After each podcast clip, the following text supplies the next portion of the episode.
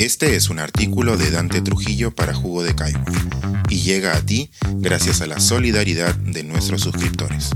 Si aún no estás suscrito, puedes hacerlo en www.jugodecaigua.pe.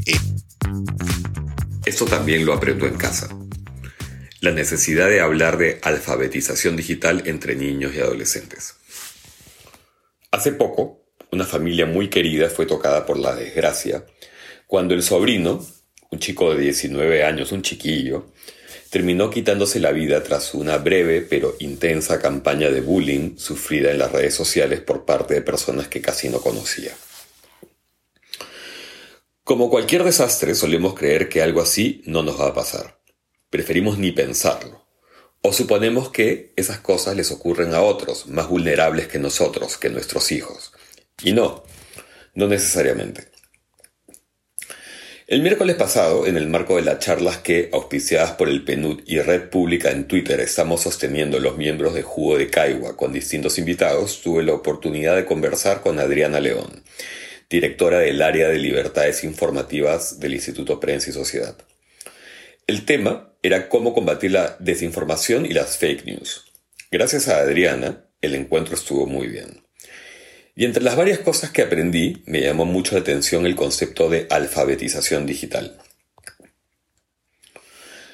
Tengo la impresión de que hasta hace poco, cuando se hablaba de educación y tecnología, se hacía referencia a las herramientas pedagógicas potenciadas por los multimedios, las TICs, el e-learning, las oportunidades de los gadgets y, con la pandemia, la masificación de la enseñanza remota. Todo muy interesante y útil, por supuesto. Pero acaso por lo rápido e invasivo que ha sido, y por supuesto sigue y seguirá siendo, el fenómeno de las redes sociales, no nos habíamos detenido a pensar en lo primordial. Esto es, en una educación básica sobre cómo interactuar tanto y con tanta oferta tecnológica. Una definición de alfabetización digital dice que es el proceso imprescindible para adquirir las habilidades necesarias para ser competente en el uso de las nuevas tecnologías. Está claro que cuando se habla de habilidades, se habla de aptitudes de uso, algo que, por cierto, los chicos parecen traer puesto. Pero también alude a la educación, sobre todo en niños y adolescentes, de cómo enfrentar el alud de información, buena, mala, divertida, falsa, siniestra. Cómo cuidar su salud mental y su seguridad. Qué escoger y qué descartar. Hoy es un reto para sociólogos, antropólogos, educadores, abogados y psicólogos de distintas partes que contrarreloj deben ponerse al día para proteger a los más jóvenes. En escuelas del Reino Unido, España o Argentina ya se están implementando programas al respecto. No me voy a explayar en lo inquietante de la situación, en las formas de manipulación de los usuarios que se practican en los nuevos medios. A quienes quieran ahondar en ese asunto los invito a morderse las uñas mientras miran el documental de Social Dilemma en Netflix o a leer a Shoshana Zuboff o a Jaron Lanier. Digamos que todos más o menos entendemos que nos están observando, que usan nuestros datos, que nos quieren vender siempre algo cuando no cosas peores. Que seas paranoico no significa que no te estén espiando.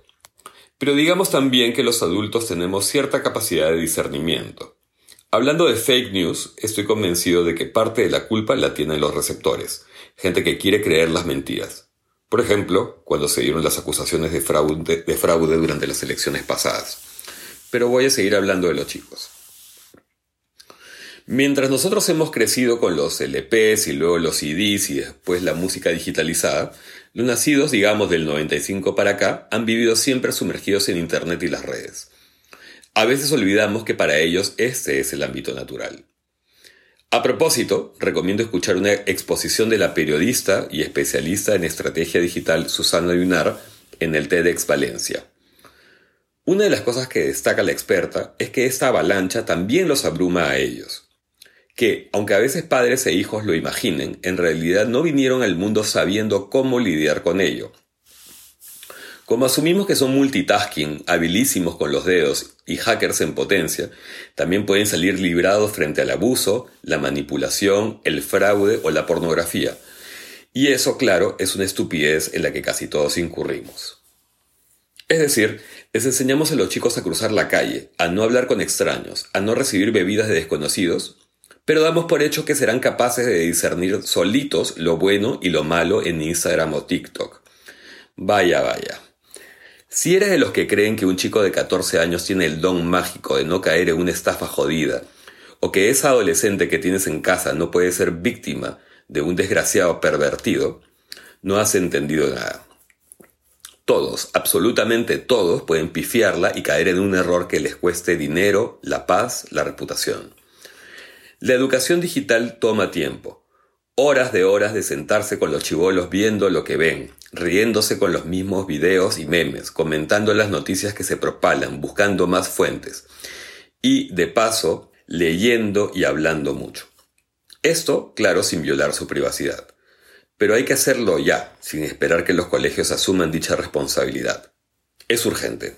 Como dice Yuna, así podrán pasar de usuarios a, más tarde, ser ciudadanos digitales. Pensar, escribir, editar, grabar, coordinar, publicar y promover este y todos nuestros artículos en este podcast cuesta, y nosotros los entregamos sin cobrar. Contribuye en www.jugodecaigua.pe barra suscríbete y de paso espía como suscriptor nuestras reuniones editoriales.